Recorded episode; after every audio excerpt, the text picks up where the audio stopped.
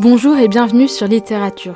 Je m'appelle Tosca Nouri et je suis autrice de romans young adultes, poétesse et créatrice de contenu littéraire sur Instagram. Je vous partage ici mes expériences dans le monde du livre, mon parcours dans l'édition et mes conseils d'écriture. N'oubliez pas de vous abonner afin de ne manquer aucun épisode et de soutenir le podcast. Sur ce, préparez-vous un thé, installez-vous confortablement au coin du feu et c'est parti. Bonne écoute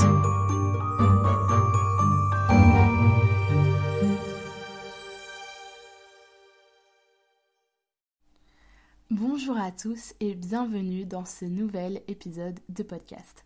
J'espère que vous allez bien. Moi en tout cas ça va à peu près. Je vous avoue que je suis un petit peu fatiguée parce que j'ai très peu dormi cette nuit et que euh, j'ai fini il y a deux jours mes partiels. Voilà, j'ai fini mon année, ma deuxième année euh, euh, d'études supérieures qui signe un peu la fin d'une d'une era pour moi puisque puisque je pars de Lyon où j'ai fait donc mes deux premières années d'études supérieures en sciences politiques pour aller normalement euh, à l'étranger l'année prochaine. Je croise les doigts très très fort. J'ai les réponses euh, normalement cette semaine pour savoir si je pars euh, au moins le premier semestre à Londres. J'ai vraiment très très envie de partir, mais dans tous les cas, je resterai pas à Lyon. donc voilà, c'est pour ça que j'ai un petit peu on n'entend pas trop trop, on l'entendait mieux tout à l'heure, j'ai enregistré un petit bout d'épisode et ça allait pas parce que vraiment j'avais la voix très enrouée parce que je pense que je commence un peu à tomber malade. Voilà, euh, les étudiants, on se sait, tomber malade un peu après les partiels, je pense que c'est un peu le, la, la, plaie de tout le monde et puis bah, j'ai très peu dormi cette nuit et puis... je suis fatiguée de base, donc et puis il est tôt le matin au moment où j'enregistre cet épisode pour qu'il puisse sortir à l'heure. Euh, parce qu'évidemment, avec mes partiels, euh, j'avais autre chose à faire que d'enregistrer un épisode de podcast. Euh, mais voilà, aujourd'hui, on se retrouve donc pour mes astuces pour écrire plus. Alors, déjà, remettons un petit peu les points sur les i, l'église au milieu du village. voilà. ce n'est pas une nécessité d'être ultra productif et d'être ultra performant dans l'écriture. Genre vraiment pas. Il y a des gens qui ont besoin de se challenger, euh, que ce soit en nombre de mots, en nombre de pages. Alors je sais par exemple, euh, les Américains comptent absolument en nombre de pages et pas du tout en nombre de mots. Euh, mais en France, on compte plutôt en nombre de mots. Enfin, en fait, dans l'édition, on compte en nombre de caractères, mais en soi, en nombre de caractères, c'est pas forcément hyper. Ça, ça, fait beaucoup. ça fait beaucoup, beaucoup de caractères si on commence à compter en caractères quand on est auteur. Donc, je sais que la plupart des gens vont plutôt euh, euh, quantifier en nombre de mots. Donc moi, c'est pour ça que je vais, dans cet épisode, je vais vous parler en nombre de mots. C'est aussi comme ça que moi, je fonctionne. Je, je calcule mon avancée, entre guillemets, ma, ma productivité, mais voilà, mon, oui, mon avancée tout simplement en nombre de mots. Donc voilà, je voulais vraiment vous le dire. Si vous n'écrivez pas des masses, si vous n'avez si pas forcément de ouf le temps d'écrire, c'est pas grave. Vraiment. Euh, et, d'ailleurs, il y a plein plein de gens qui écrivent pas tant que ça. Moi, finalement, je, suis une autrice assez lente. Je sais qu'on dirait le contraire euh, quand on me suit sur les réseaux parce que je montre souvent des séances d'écriture, je, filme en accéléré. Je reviendrai euh, d'ailleurs dessus tout à l'heure, mais on peut avoir l'impression que je suis hyper productive et tout. C'est vrai que j'avance plutôt bien avec le roman que je suis en train d'écrire, mais finalement, j'ai écrit 70 000 mots en quasiment 9 mois, c'est pas énorme, vraiment. Ça fait moins de 10 000 mots par mois. Donc, euh, c'est. Enfin, je sais pas, en 9 mois. Non, ça fait peut-être pas 9 mois, ça fait, euh, disons, octobre, novembre, décembre, janvier, février, mars, avril, non, 7 mois. Bah voilà, ça fait 10 000 mots par mois. 10 000 mots par mois, c'est que dalle. Normalement, c'est ce qu'on peut faire en une semaine. Je veux dire, si on se pousse vraiment. Enfin, moi, c'est ce que je peux faire en une semaine, en tout cas. Donc, euh, voilà, vous voyez que c'est pas... C'est vraiment pas énorme. Je suis une autrice assez lente. Surtout que là, c'est un premier tome, donc c'est beaucoup plus dur que le deuxième tome le sera, je pense, parce que forcément, il faut tout inventer, il faut tout faire le world building. C'est un premier jet. Quand ça sera la réécriture, ça sera quand même plus facile. Donc, voilà, c'est voilà. Donc vraiment, ce n'est pas une nécessité et, il faut pas penser qu'on est un bon auteur parce qu'on est un auteur hyper productif ou alors que... Voilà. Maintenant que ça c'est dit, on va pouvoir passer au, au conseil en soi. Tout d'abord, si vous voulez écrire plus, je vous conseille de caler des séances d'écriture vraiment littéralement dans votre emploi du temps. Moi, c'est ce que j'ai fait depuis, euh, depuis quelques semaines maintenant. J'essaye régulièrement de me dire, bon bah voilà, euh, dans mon, j'ai un, vous savez, un, emploi du temps, euh, c'est l'emploi du temps Apple, donc qui est partagé entre mon ordi et mon téléphone, sur lequel je, je, rentre bah, tous mes événements, mes, je sais pas, rendez-vous médicaux, mes week-ends chez mes parents, enfin bref, je rentre toute ma, toute ma vie dans mon emploi du temps. et du coup, j'en profite aussi pour caler mes séances d'écriture. Et très sincèrement, ça m'aide à prendre le temps. Parce que c'est vrai que parfois, quand on écrit, on se dit ah j'ai pas le temps. Et en fait, je vous l'ai déjà dit plusieurs fois, hein, mais on peut toujours trouver du temps si on veut écrire.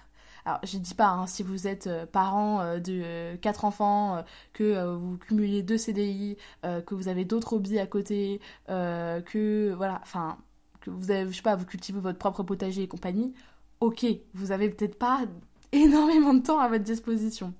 Mais après, c'est un temps qui se prend aussi, l'écriture. C'est un temps, on choisit de faire ça et pas autre chose.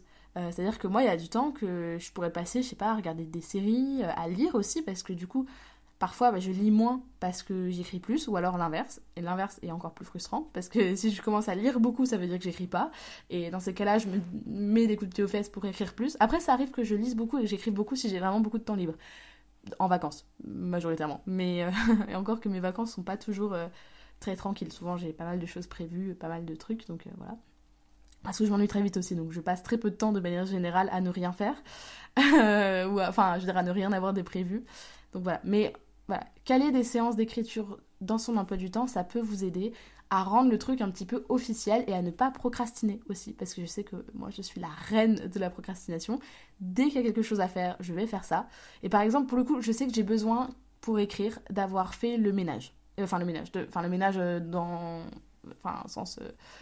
Euh, pas au sens propre, enfin si, ça peut être au sens propre, mais j'ai besoin de ne plus rien avoir d'autre à faire. Si j'ai quelque chose d'urgent à faire, je peux pas écrire. Euh, pour écrire, j'ai besoin d'être, euh, d'avoir l'esprit apaisé, d'être 100% focus sur ce que je fais.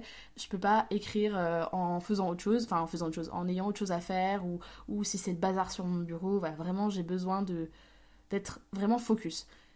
Et donc, le fait de se caler des séances d'écriture, ça peut permettre un petit peu d'officialiser votre, votre temps d'écriture et vous dire, bon voilà, maintenant je me suis calé ce créneau, je n'ai pas d'excuse pour ne pas le faire.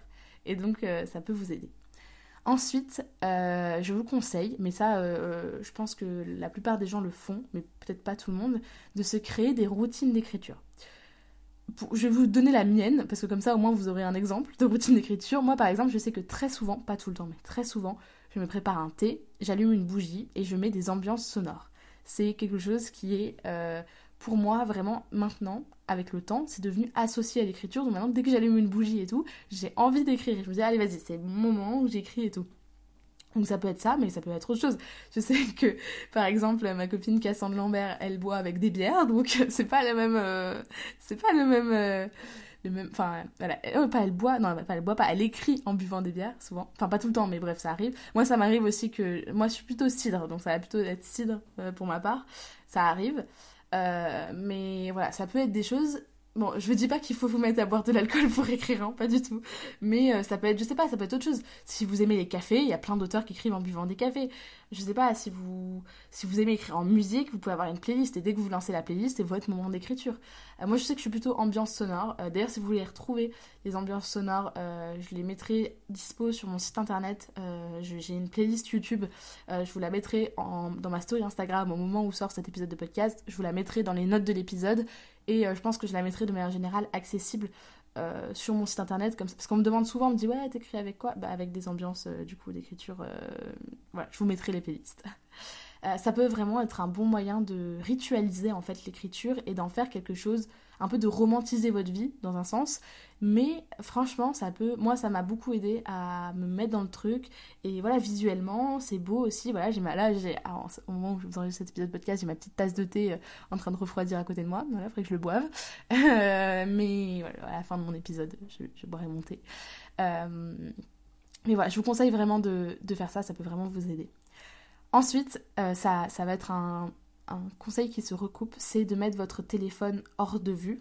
Moi, ça fait partie de mon rituel, de mettre hors de vue. Alors, il y a des gens qui mettent carrément leur téléphone dans une autre pièce. Moi, je sais que je le fais pas forcément parce que je suis dans un appart, euh, enfin, je suis dans un studio, donc en soi, j'ai pas vraiment de pièce à part une salle de bain. Euh, et que j'ai souvent besoin quand même d'avoir mon téléphone à portée de main. Euh, ça peut m'arriver d'envoyer un texto sans que ça me coupe dans ma séance d'écriture, quoi. Même si ça peut quand même couper, enfin, si c'est trop long, ça peut. Euh, mais je le mets hors de vue, c'est-à-dire que je le mets euh, euh, sous, je sais pas, sous un cahier, enfin sous sous mon carnet d'écriture sur mon bureau, derrière mon ordinateur, sur la bibliothèque qui est à côté de mon bureau, dans mon tiroir, enfin dans la veste de ma, enfin dans la poche de ma veste, bref, je le mets hors de vue, qu'il ne soit pas accessible. Ou alors, je me filme en accéléré. C'est bête, c'est vraiment, ça peut paraître vraiment bête comme ça. Mais je vous jure que se filmer en accéléré, euh, pour moi, c'est devenu vraiment un moyen de me dire allez, je me motive, là, ça y est, je me filme, c'est officiel, je peux pas euh, faire autre chose, je peux pas procrastiner, je peux pas me lever toutes les deux secondes, aller caresser mon chat ou, regarder par la fenêtre d'un air absent. Non, là, il faut que j'écrive, donc allez, je me booste et j'écris. Euh, donc ça peut vraiment être un bon moyen, puis ça peut vous permettre de garder des souvenirs aussi de vos séances d'écriture. C'est vrai que moi, j'ai aucun souvenir de, de mes séances d'écriture de mon premier roman 1944. Et en vrai, parfois, ça me manque un peu. J'ai aucun, aucun souvenir de comment j'écrivais ce roman, euh, où je l'écrivais, quand, comment. Euh. Et ça me manque un peu en vrai avec le temps. Je veux dire, j'aurais bien aimé retrouver des, des, des images de ça, de, de, ce processus qui est quand même hyper solitaire et tout. Et euh, je trouve ça sympa d'avoir des images. Moi, ça me sert du coup pour mon compte Instagram quand je publie un peu des réels, un peu motivation et tout. Ça m'aide d'avoir, du coup, j'ai du stock de, de films. Et euh, voilà, moi ça met mon téléphone hors de vue. Donc, enfin, pas hors de vue, mais dire mon téléphone est utilisé pour filmer en accéléré, donc je peux pas faire autre chose dessus, parce que si je fais autre chose, ça arrête de filmer. Et si j'arrête de filmer au bout de 10 minutes, ça a aucun intérêt de filmer en accéléré, ça va faire 3 secondes le truc. Donc il faut que je filme au moins 40 minutes, 1 heure. Donc, euh, donc, voilà, ça peut être un bon moyen d'occuper votre téléphone aussi et de vous booster, de vous dire allez maintenant j'écris, euh, là je me, c'est comme si vous vous engagiez publiquement. Vous pouvez pas faire autre chose quoi.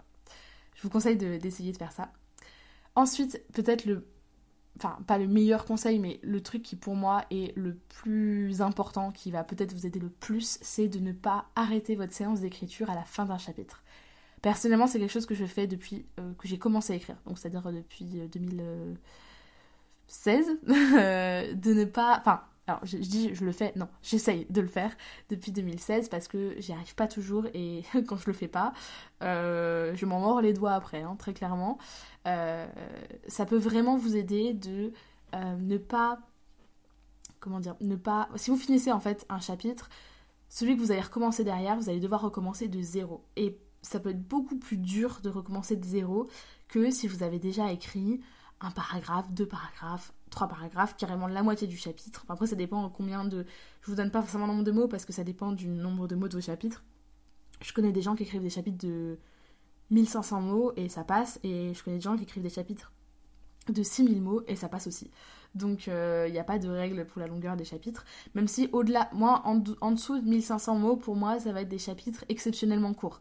C'est-à-dire que dans les romans, ça peut arriver qu'il y ait des chapitres très très courts euh, qui peuvent faire euh, parfois même une ligne en vrai. Euh, et parfois, il peut y avoir des chapitres très très longs, mais c'est vrai que des chapitres très très longs, ça peut être compliqué aussi selon les habitudes de lecture de vos lecteurs.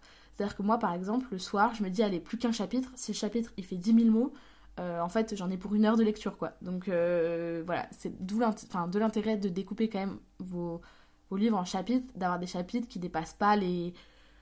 Disons que déjà, à partir de 5000 mots, ça me paraît gros. Euh, mais après, ça dépend. Enfin, vraiment, euh, voilà. Mais moi, je trouve que la longueur idéale d'un chapitre, c'est 2000, 2500 mots. Pour moi, c'est le, c'est le bon, le, la bonne formule. Mais après, vraiment, ça dépend complètement de ce que vous écrivez et il n'y a vraiment pas de règle. Donc euh, voilà, je vous conseille de ne pas vous arrêter à la fin d'un chapitre. Et vraiment, maintenant, j'essaie de plus le faire. Vraiment, j'essaie de, de me mettre un petit coup de pied au cul. Soit je m'arrête avant la fin du chapitre. Genre, volontairement, je me dis, bon, allez, là, je m'arrête et je sais ce que je dois écrire après. Éventuellement, je fais une liste de ce qui se passe après. Bon, éventuellement, je mets une phrase si j'ai trouvé une bonne phrase et que je veux pas l'oublier. Mais il me reste du truc à écrire. Ou alors, j'écris le début du chapitre suivant pour euh, voilà, pas me retrouver à devoir tout recommencer. Euh, Ensuite, et pareil, c'est un conseil qui se, qui se recoupe pas mal, c'est euh, d'écrire le plus souvent possible.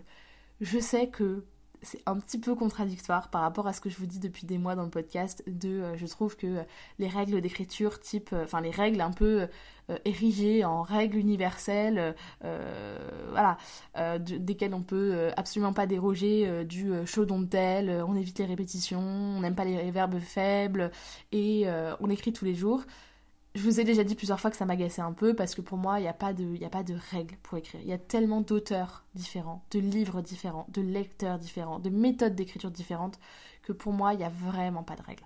En revanche, je vous conseille vraiment euh, d'aller lire le post Instagram euh, qu'a fait ma copine Shadow, donc euh, Salomé Frisch. qui est autrice et la présidente du concours des murmures littéraires que vous connaissez peut-être, qui est vraiment une autrice de très longue date, qui est aussi ma bêta lectrice, vous entendez très souvent parler sur le podcast.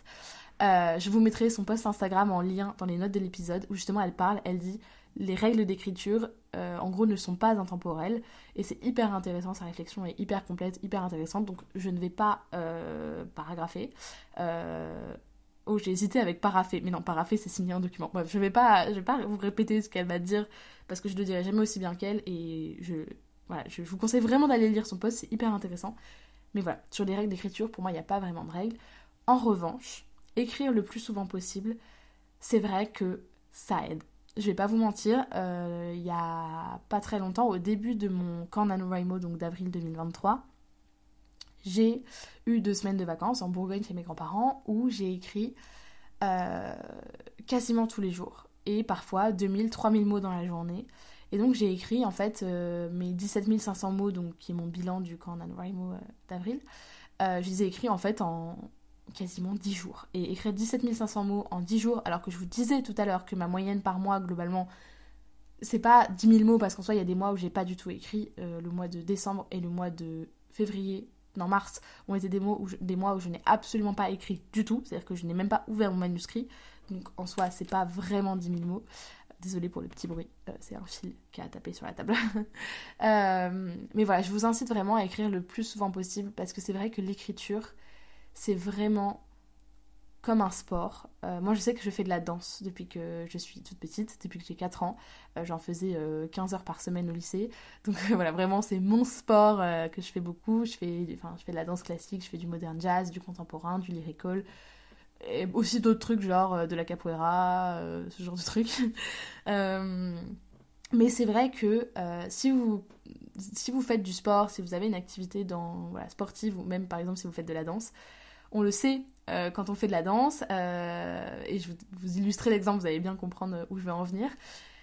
Si vous en faites toutes les semaines et tout ça, et que euh, vous avez des semaines de vacances par exemple, que vous loupez des cours, vous allez revenir en cours de danse, vous allez avoir perdu un max de souplesse, un peu d'équilibre, vous allez avoir un peu oublié votre choré, il va falloir du temps pour vous y remettre. Vous allez dire le premier cours vraiment, je suis une grosse patate, après deux semaines de vacances, c'est horrible. Et ben pour l'écriture c'est pareil. Si vous n'écrivez pas pendant deux semaines, trois semaines, un mois, même une semaine parfois, ça, peut suffire à légèrement euh, euh, bah, écorcher ça. Euh, franchement, vous allez avoir du mal à vous y mettre. Et ça, je, mets ma main à. Enfin, les paris sont faits, quoi. Je veux dire, je, voilà, moi, je l'ai noté, je l'ai remarqué très nettement chez moi. Plein d'autres gens, plein d'autres auteurs avec qui on a discuté le remarquent très nettement quand on n'écrit pas, on perd de la souplesse dans la plume, on perd du vocabulaire, on perd le rythme, on perd la qualité des dialogues, on perd tout simplement. Et, euh, voilà, le fait, le fait est qu'en écrivant le plus souvent possible, donc ça peut être tous les deux jours, tous les trois jours, au-delà de tous les trois jours, je pense qu'on commence à perdre un peu. En tout cas, moi, je commence à perdre un peu au-delà d'une fois tous les trois jours. Mais si vous ne pouvez pas écrire tous les jours, je peux vous conseiller de quand même essayer de réfléchir à votre roman ou à votre livre de manière générale, un peu tous les jours. Ça ne veut pas forcément dire ouvrir votre manuscrit et vous forcer à écrire euh, trois lignes, parce que ça, je trouve que ça n'a pas forcément d'intérêt. Enfin, je... Moi, je me reconnais pas trop dans les conseils d'écriture qui recommandent de forcément euh, écrire, euh, voilà, ouvrir son manuscrit et écrire ne serait-ce qu'une ligne, parce qu'en réalité, écrire une ligne pour écrire une ligne, je trouve que ça n'a pas trop de sens. si on n'a pas envie de le faire, si on n'est pas motivé, si on n'est pas dans le mood, on pas trop l'intérêt. Mais le fait de penser tous les jours un petit peu, de se dire par exemple je prends 10 minutes dans ma journée pour travailler sur ma planification ou pour ne serait-ce qu'aller faire des, tableaux Pinterest, ça peut vous donner un max d'idées et ça vous fait tout simplement, euh, euh, ça fait travailler votre esprit sur votre roman et c'est toujours bénéfique. Donc je vous conseille quand même de, vous y pencher régulièrement. Ensuite, je peux vous recommander de vous donner des objectifs d'écriture. Bon là, c'est pas, pas compliqué, c'est pas une nécessité en soi de se donner des objectifs d'écriture mais le fait est que ça aide quand même à savoir où on en est et à quantifier euh, le voilà tout simplement euh, bah voilà savoir où on en est quantifier nos avancées et euh, pouvoir voir si voilà comment on avance tout simplement. Pouvoir avoir une, trace de comment on avance et de si on est dans au bon rythme voilà. Moi je sais que je, je voulais écrire ce premier G en moins d'un an. C'était l'objectif. C'est même plus que ça. C'était l'objectif de mon année 2023 c'est d'avoir au minimum finis le premier jet. Et ça me paraissait énorme. Hein. C'était un challenge. Hein. C'est pas quelque chose qui me. Enfin, et même encore maintenant, il n'est pas fini mon premier jet. Hein. donc, euh, je peux encore ne pas réussir ce, challenge. Les, plans de vie peuvent changer très très vite. Je l'ai bien vu euh, au mois de février. Euh, je vous l'ai déjà dit plusieurs fois, ma mère a eu un, gros gros problème de santé. Je n'ai absolument pas pu écrire pendant un mois, mais absolument incapable d'écrire, de faire quoi que ce soit, même de lire, même de faire quoi que ce soit, même regarder une série ou quoi. Euh, si, j'ai regardé You. je sais pas si c'est la meilleure série pour se remonter le moral avec un psychopathe qui bute tout le monde, mais voilà, c'était ma manière de, de, regarder un truc euh, pour m'occuper. Euh, mais c'est vrai que ça peut changer très vite. Et donc se donner des objectifs d'écriture, c'est aussi accepter qu'ils peuvent changer très rapidement et qu'on peut ne pas réussir à faire ça et c'est pas grave c'est pas grave de pas remplir ses objectifs d'écriture. Je lis, je n'ai pas réussi un seul camp NaNoWriMo ou un seul NaNoWriMo depuis, bah depuis toujours. Donc j'en ai fait trois fois et les trois fois j'ai échoué. Et alors, à pas beaucoup, hein, j'ai envie de vous dire. Hein. À chaque fois ça se joue à 2000 mots, hein, mais je n'y arrive jamais. Parce que je me fixe, et je peux pas me fixer des objectifs sur un mois. En réalité, il faut que je me fixe, des objectifs. Oh là, c'est dur. Fixe des objectifs sur deux semaines et pas sur un mois. Donc, euh, donc voilà, mais se fixer des objectifs, ça peut vraiment vous aider à quantifier. Moi voilà, je sais que je veux écrire à peu près mon premier jet qui fasse à peu près 120 000 mots parce que c'est déjà, ça rentre dans les codes du genre, de la dystopie young adulte. Euh, c'est à peu près ça qu'on retrouve, donc c'est les habitudes du lecteur aussi. Si vous commencez à nous sortir euh, une fantaisie qui fait 150 pages, à, moins que ce soit de la jeunesse, vraiment jeunesse-jeunesse, ça va manquer euh, de ça va manquer de profondeur. Enfin, objectivement, vous n'allez pas pouvoir écrire une bonne fantaisie en 150 pages. Enfin, ça me paraît très limite. Euh, pour un, je veux dire, en 150 pages, grand format, euh, voilà, hein, j'entends. Il va manquer plein d'éléments, objectivement, que ce soit sur vos personnages, sur votre action, sur votre scénario ou sur votre world building.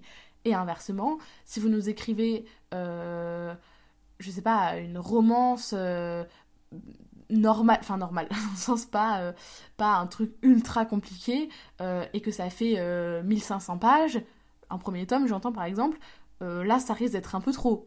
c'est, il faut doser quoi. Vous voyez ce que je veux dire? Il faut, il faut aussi que votre nombre de pages, votre nombre de mots correspondent à peu, à peu près au code du genre, même si on a des, des par exemple des fantaisies qui sont pas hyper longues. Je pense par exemple à la princesse sans visage euh, de Ariel Halls édité chez Slalom, euh, c'est pas hyper long pour une, pour une fantaisie.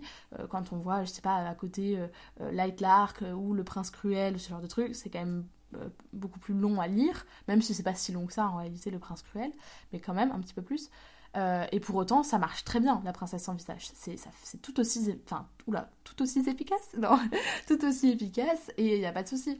Et euh, euh, à l'inverse, j'ai pas d'exemple en tête de trucs énormes. Bah si, par exemple, je sais pas pourquoi c'est le premier truc qui m'est venu à l'esprit, After, qui est une romance young adulte, enfin ado young adulte, franchement c'est assez épais pour une romance. Ou quand je vois par exemple les Emma Green, je n'ai jamais lu Emma Green, mais leurs livres, euh, ils sont quand même assez euh, fat, quoi, pour, euh, pour de la romance. Donc ça peut aussi. Bref, vous voyez ce que je veux dire Il n'y a, a pas de règle en termes de nombre de mots, ni en termes d'objectifs, ni en termes de temps sous lesquels on doit remplir nos objectifs, mais ça peut quand même vous aider.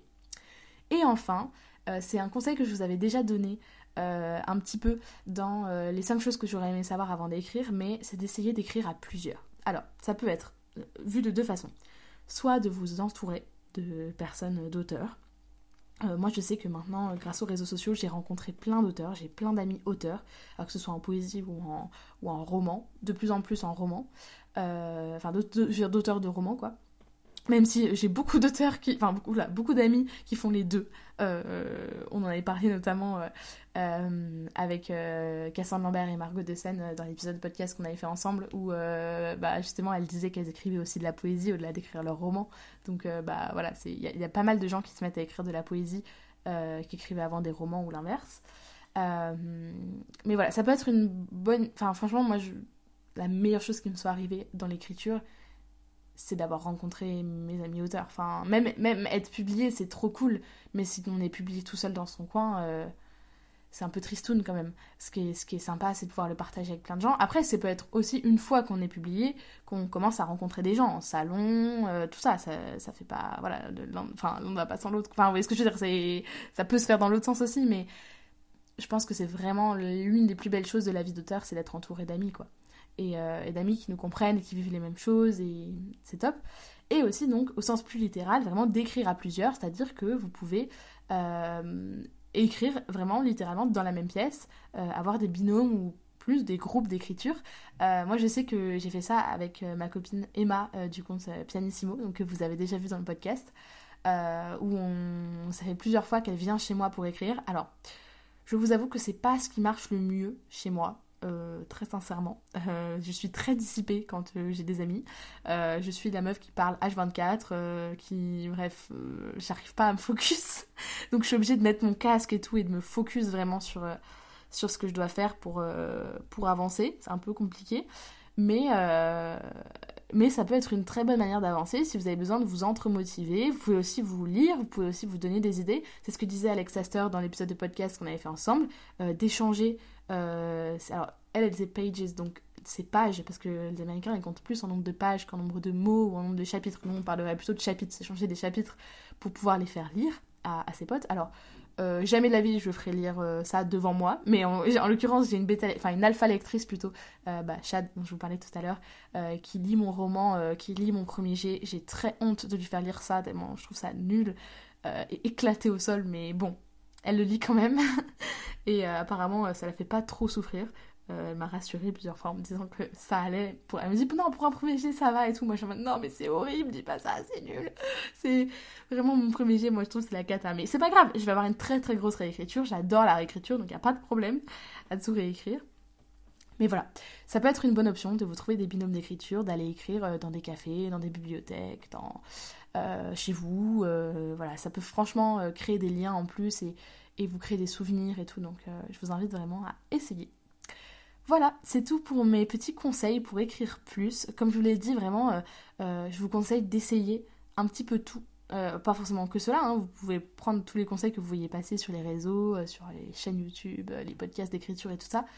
Mais je vous conseille d'essayer, en fait. D'essayer, de, d'essayer de vous créer une routine, d'essayer de vous filmer en accéléré, d'essayer de, de ne pas vous couper votre enfin de pas euh, vous arrêter à la fin d'un chapitre, mais plutôt de vous arrêter vos séances d'écriture au milieu d'un chapitre, le plus souvent possible, de vous donner des objectifs et tout ça.